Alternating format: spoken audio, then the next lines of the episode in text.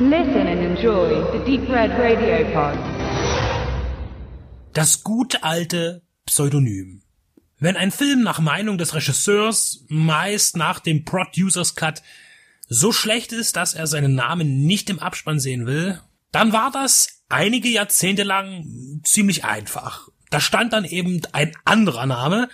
Alan Smithy beispielsweise hat als Regiemustermann schon lange ausgedient, genau gesagt seit 1997, nachdem er für Robert Chotten 1968 erfunden wurde, weil dieser nicht in Death of a Gunfighter genannt werden wollte. Nach Smithy kam Lee. Walter Hill ließ sich als erster durch Thomas Lee verleugnen. Heute macht das keinen Sinn mehr, denn konnte man in den analogen Zeitaltern noch ein Geheimnis daraus machen oder den Kreis der Wissenden gering halten, so ist beispielsweise die IMDB, die International Movie Database, gerne behilflich, das Pseudonym zu lüften und den Klarnamen, aber eben auch Ersatzregisseure im Internet zu listen. Nicht immer ist der Producers Cut der schlechteste. Dune von David Lynch ist für mich ein sensationeller Film, aber auch Lynch war kurz davor, seinen Namen vom Projekt zurückzuziehen. Tatsächlich tat er es für die dreistündige TV-Variante.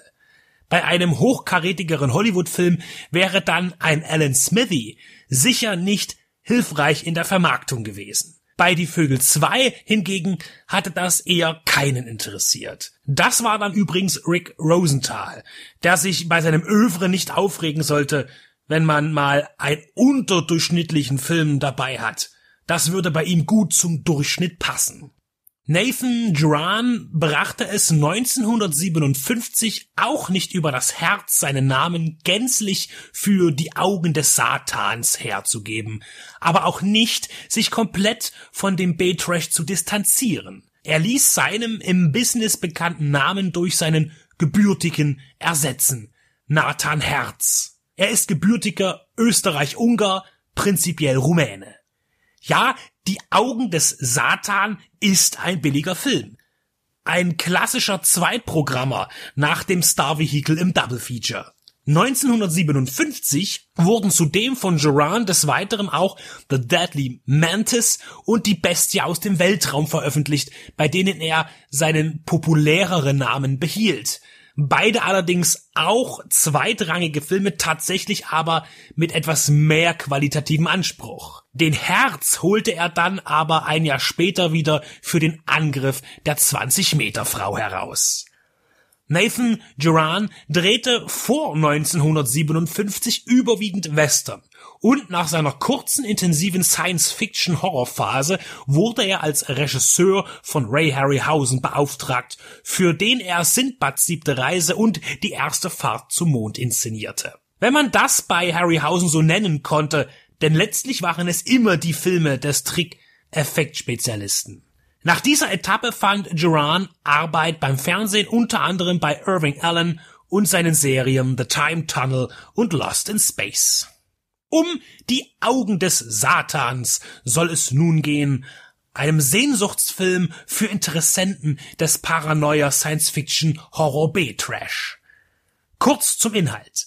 Ein Meteorit schlägt in der Wüste Nevadas ein und hat als Passagier das Alien Gore mit an Bord.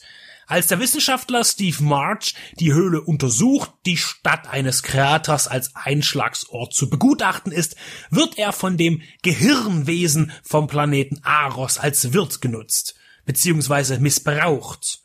Gore ist ein riesiges schwebendes Gehirn mit finsteren Absichten. Eingenistet im Kopf von Steve will er durch seine Zutrittsmöglichkeiten in sensible Labore die Mittel zur Weltherrschaft an sich reißen und nebenbei noch seines Wirtes Freundin sexuell erforschen. Nur ein konzentrierter Blick von Gore durch die Augen von Steve reicht, um ein Flugzeug am Himmel zum Zerfetzen zu bringen oder eine nukleare Explosion auszulösen. Sally, die sich vor ihrem Steve zu fürchten beginnt, wird gegen das Monster in ihm ankämpfen, nachdem sie Hilfe von einem guthirnigen Arosianer erhält, der Gore als intergalaktischen Verbrecher outet. Vor allem ist The Brain from Planet Aros eines, nicht wissenschaftlich. Er ist getreu der Drehbucharbeit jener Zeit in dem Segment sehr naiv. Nicht nur im Umgang mit Physik und Fakten, sondern auch im Verhalten der Charaktere untereinander, die sich in schier unglaublich blöde Dialoge verstricken. Auch zu belustigen weiß die Biederheit, die im Publikum befürchtet und erwartet wird.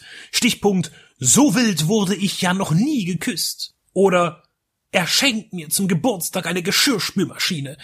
Anmerkung, sie ist darüber natürlich hoch erfreut. Dann muss das Frauenbild zusätzlich natürlich reaktionär sein, obwohl die weibliche Intuition, Liebe und Intelligenz den tragischen Helden rettet. Die Welt wird durch atomare Macht beherrscht. Das ist ein deutliches Thema und umher lenkt man die Zuschauer mit Effekten ab, um die Sache möglichst, naja, nicht spannend, aber zumindest spektakulär zu gestalten.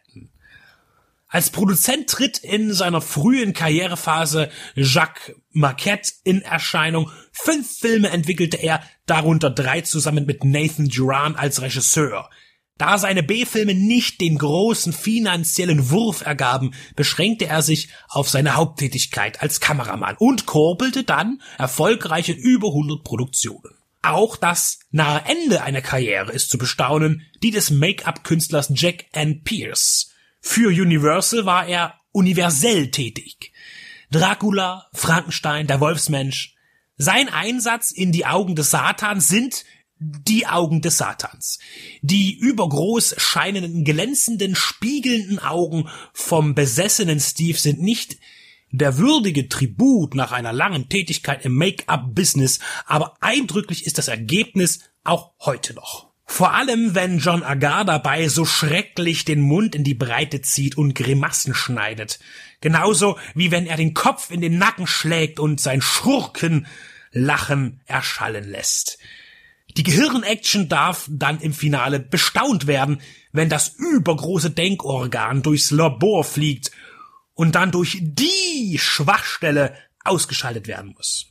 Die Augen des Satans ist höchst unterhaltsam im Sinne seines Seins und im Rahmen des Publikums, das diese Art von Filmkunst verehrt. Aber auch Außenstehende dürfen sich gerne jederzeit von dem Potenzial eines solchen Trashs überzeugen lassen, denn hinter all dem Spuk stand auch immer eine politische Botschaft und Bedeutung. Und die Zuschauer vor über 50 Jahren nahmen davon noch mehr ernst, als man heute glauben mag. Ohne Abspann läuft die Augen des Satans auf der neu veröffentlichten DVD über Studio Hamburg eine Stunde und acht Minuten. Eine herrlich kurzweilige Angelegenheit. Gezeigt wird die deutsche Bearbeitung mit dem deutschen Vor- und Abspann sowie der entsprechenden Titeleinblendung.